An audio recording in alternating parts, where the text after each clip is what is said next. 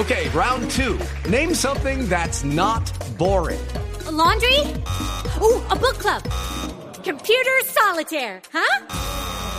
Ah, oh, sorry, we were looking for Chumba Casino. That's right. ChumbaCasino.com has over 100 casino style games. Join today and play for free for your chance to redeem some serious prizes.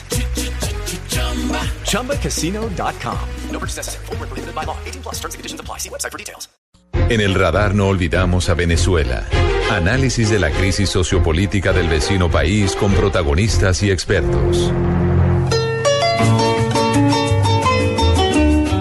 Vamos ahora a Venezuela. El colapso eléctrico arropa a los centros comerciales. El 99% de los establecimientos están contra la pared ante la medida de autorregulación impuesta por el Ministerio de Energía Eléctrica. Ciudadanos y comerciantes deben ajustarse a estos recortes. Menos horas de energía diariamente para los venezolanos. Rita de Martino con la crónica. Hola Ricardo, buenas tardes. Ya han pasado 10 días desde que el Ministerio de Energía Eléctrica obligó a centros comerciales a reducir su consumo de electricidad por la temporada de sequía. Aún los ciudadanos no se adaptan a la medida. Por negligencia del gobierno de, de no no, no atacar este, esta problemática que venimos presentando con la electricidad de Caracas desde hace mucho tiempo, la falta de mantenimiento. Y aunque los centros comerciales lograron acordar un horario que impacte menos en la población, sigue la expectativa que la regulación impuesta por el Ministerio se prolongue más de lo establecido, pues pudiera incidir en los 596 mil trabajadores que hacen vida en estos establecimientos. Los centros comerciales a modo indirecto y directo son, o sea, de empleos directos, indirectos son 596 mil empleos aproximados, ¿no? Estamos hablando de que cada centro comercial tiene tres turnos de trabajo. Por, decirte un, por darte un ejemplo, un restaurante puede tener 50 empleados. En 2011 se estableció el decreto 007 que obliga a quienes generan más de 100 kilovatios de energía al mes a autogenerar energía con plantas eléctricas. Sin embargo, quienes están al frente de centros comerciales aseguran que la crisis económica lo impide. Paso del tiempo, todas las dificultades que implica la adquisición de los repuestos y la operación de los, de los generadores, actualmente solamente tenemos como un 40% con nuestra propia generación. El resto dependemos de la red pública. Esta regulación nos afecta porque nuestras plantas son solamente para casos de emergencia. Las mini ciudades, como han denominado los centros comerciales, eran refugio para el encuentro, entretenimiento y disfrute de los ciudadanos que hoy deben ajustar sus necesidades a este racionamiento del servicio eléctrico. Con la medida que ha dado el gobierno de racionar la luz, porque con eso no van a solucionar nada, lo que da es más desempleo. Entonces somos nosotros, los venezolanos, los que nos vemos este, afectados y, y, y atados de manos porque no tenemos donde reclamar nuestro descontento por, por lo que estamos viviendo. Tanto empleados como dueños de tiendas y comercios se adaptan a la nueva jornada diaria. Este gobierno debe buscar otra solución que no sea la reducción de horarios en los centros comerciales. Bueno, sí, claro que hay miedo porque no sabemos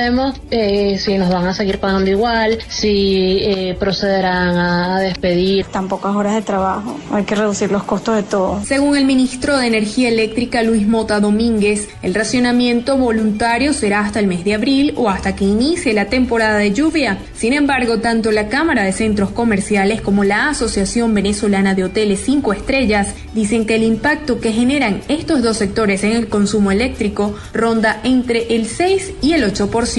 Desde Caracas, Rita Martino, Blue Radio. Y vamos ahora a otro punto de Caracas. Santiago Martínez nos explica las últimas medidas económicas adoptadas por el gobierno de Nicolás Maduro, en particular el aumento en casi un 6 mil por ciento en los precios de los combustibles y también en lo relacionado con los cambios en el manejo del dólar. Santiago. Así es, Ricardo, buenas tardes. Desde 1996, es decir, casi 20 años, debieron pasar para que los venezolanos vieran incrementar nuevamente el precio de la gasolina. Y es que en la historia reciente, un aumento en los hidrocarburos era asociado automáticamente a revueltas de calle. Y quizás por eso se tardó tanto en tomar una decisión casi que política. Sin embargo, la actual crisis financiera directamente relacionada a los precios del petróleo prácticamente obligó al gobierno de Nicolás Maduro a aplicar la medida. No obstante, a pesar del incremento, de hasta 6.000%, Venezuela sigue teniendo la gasolina más barata del planeta, apenas 0,03 dólares el litro. Solo se necesita un dólar y medio para llenar un vehículo mediano que cargue 50 litros, es decir, unos 13 galones. Nuevo sistema de precios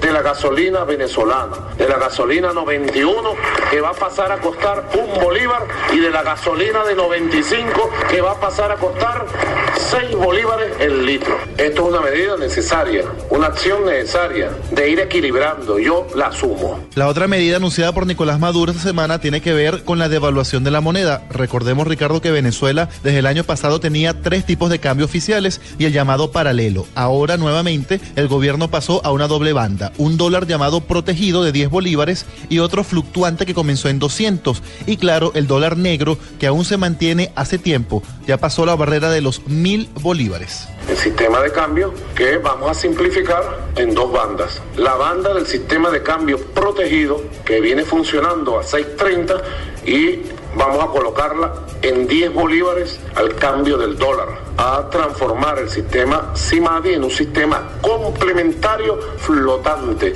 que funcione, recuerdo, a las reglas de la economía. Estos anuncios vinieron además acompañados de un aumento en el salario mínimo de 20%, que coloca el indicador en solo 58 dólares mensuales, calculando a la tasa fluctuante de 200 bolívares, en momentos en que además se conoció que las cifras oficiales reflejaron una inflación de 180,9% en 2015. Desde Caracas, Santiago Martínez para El Radar de Blue Radio. Estamos detrás de los hechos de la semana en El Radar de Blue Radio.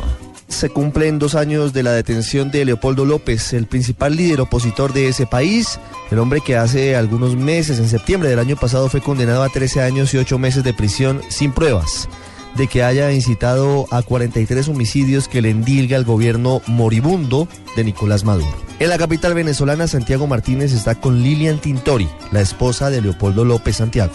Así es, Ricardo. Buenas tardes. Aquí estamos con Lilian Tintori, la esposa de Leopoldo López, porque tal y como tú decías, esta semana se acaban de cumplir dos años de la detención del líder opositor. Lleva dos años ya detenido en la cárcel militar de Ramo Verde. Lilian, bienvenida a Blue Radio de Colombia. Cuéntanos eh, cómo pasan estos dos años, cómo está Leopoldo López. Es una ley de amnistía ya en proceso en la Asamblea Nacional. Sí, son días históricos para los venezolanos porque tenemos a dos premios Nobel de la Paz en Venezuela con nosotros. El Leto Aleza, el presidente Oscar Arias, hablando de democracia, hablando de libertad, hablando de, de cómo podemos rescatar de nuevo los venezolanos nuestra democracia. Estamos muy cerca de lograrlo. Leopoldo, mi esposo, está preso en una cárcel militar desde hace dos años y él cuando dio la cara, se entregó a la justicia injusta, dijo, si mi encarcelamiento vale para el despertar de un pueblo, bien valdrá la pena. Hoy les digo como esposa, como mujer, como venezolana, que ha valido la pena. Hoy el mundo sabe qué está pasando en Venezuela y Venezuela está más fuerte. Hoy el mundo sabe que en Venezuela se violan los derechos humanos y el venezolano decidió el cambio. Hoy el mundo clama por la libertad de Leopoldo López y los venezolanos votamos el 6 de diciembre y ganamos la Asamblea Nacional. Ya vemos luz, ya vemos futuro. Tenemos una visión muy clara que es la mejor Venezuela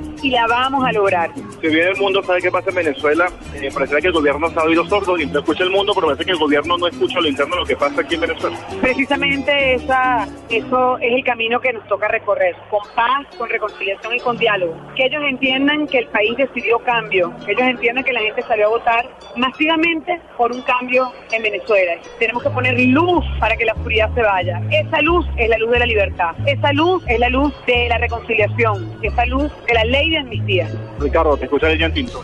Lilian, buenas tardes. Buenas tardes, Ricardo. Lilian, ¿por qué dice usted que este es un momento decisivo? ¿Qué lo hace distinto a la conmemoración de hace un año cuando Leopoldo López eh, pues, eh, estaba preso hace 365 días? ¿Qué lo hace distinto? ¿Cuáles son las circunstancias que hoy prevén que no soporte mucho más esta situación eh, ignominiosa en Venezuela? Han pasado muchísimas cosas en un año. 28 mil muertes de venezolanos por violencia. Un juicio injusto donde condenaron a Leopoldo a 14 años sin pruebas ni testigos. Y el año pasado, cuando Leopoldo cumplió un año preso, no había ni un poder público ejercido por el pueblo. Hoy sí, hoy tenemos la Asamblea Nacional, una nueva Asamblea Nacional que eligió el pueblo de Venezuela el 6 de diciembre, que con el voto rescatamos un poder público. Las cosas han cambiado mucho en un año, pero también las cosas han empeorado aquí, Ricardo. Hay crisis humanitaria, no hay medicamentos, no hay comida. La cesta básica de los venezolanos cuesta 139 dólares y el ingreso familiar del 86% de los venezolanos es menor de 35 dólares. La gente tiene hambre. Estamos viviendo el momento más oscuro, el más duro, el más difícil, el de la crisis más profunda de la historia de Venezuela. Pero estamos convencidos que vamos a superarla. Estamos convencidos que vamos a lograr el cambio político por medio de la constitución venezolana. A través de una entrevista que concedió, obviamente respondiendo preguntas por escrito y haciendo todo tipo de, de maniobras porque no le permiten comunicarse con el mundo exterior, su esposo Leopoldo López le dijo a medios de comunicación internacionales en las últimas horas que el régimen de Nicolás Maduro tiene las horas contadas y que es cuestión de horas, ni siquiera de semanas o de meses, el cambio en Venezuela. ¿Usted está convencida de lo mismo? Yo estoy convencida que el pueblo venezolano está determinado al cambio y estoy convencida que con la unidad democrática vamos a lograr vía la constitución la salida constitucional. El proyecto político que Leopoldo López planteó a los venezolanos hace dos años. A ese planteamiento hoy se une todos los venezolanos, más del 93% de los venezolanos. A ese planteamiento político se une toda la unidad democrática. Estoy convencida de que lo vamos a lograr. Lo siento, lo siento en mi corazón, lo siento en mi mente y siento un compromiso enorme con cada uno de los venezolanos que sueña con esa visión, con la mejor Venezuela, con ese futuro que ya lo tenemos muy cerca. Lilia, todavía hay algunos resquicios de intentos desde el Palacio de Miraflores, evidentemente, para evitar que, que ese cambio se dé. Y hablo específicamente de las decisiones del Tribunal Supremo de Justicia que cierran el paso a lo que define la Asamblea Nacional. Es decir, que prácticamente el gobierno de Nicolás Maduro quiere desconocer al Poder eh, Legislativo, la Asamblea Nacional, a través de decisiones del Tribunal Supremo de Justicia. Con ese panorama, ¿sí es viable una salida constitucional a la crisis en Venezuela? Sobre todo preguntando si hay vías democráticas para llevar al, al gobierno de Nicolás Maduro o a un revocatorio o a u otro tipo de, de instancia? Por supuesto que precisamente eso es una razón más para salir del sistema. Un sistema que fracasó, un sistema que llevó al país en, en, una crisis profunda. En Venezuela no hay democracia, en Venezuela no hay autonomía de poderes, en Venezuela el Estado de Derecho hoy lamentablemente no existe. Tenemos un 98% de impunidad, no se respeta la constitución venezolana. Y si el TSJ sigue violando la voluntad popular y sigue irrespetando la Asamblea Nacional, elegida por el pueblo, lo que va a pasar es que se va a acelerar el cambio político. No tengo duda de eso. El cambio político en paz, el cambio político desde la constitución. Y hoy estamos muy cerca porque es un clamor nacional. Quiero agradecerles por, por estar conmigo durante dos años de, de, lucha. Esta lucha es moral, esta lucha es espiritual, esta lucha es por amor, esta lucha es por nuestra familia. Y yo les agradezco por, por siempre escucharme y, y poder transmitirles a ustedes cómo, cómo me siento yo como mujer, como venezolana y, y les aseguro que, que vamos a vencer, que vamos a lograrlo. Desde Caracas, Lilian Tintori hablando de los dos años de detención de Leopoldo López, su esposo, el hombre que dice desde su condición de jefe opositor, preso, incomunicado desde la cárcel de Ramo Verde, que el gobierno de Nicolás Maduro ahora sí está en las últimas y está en sus estertores. El radar en Blue Radio.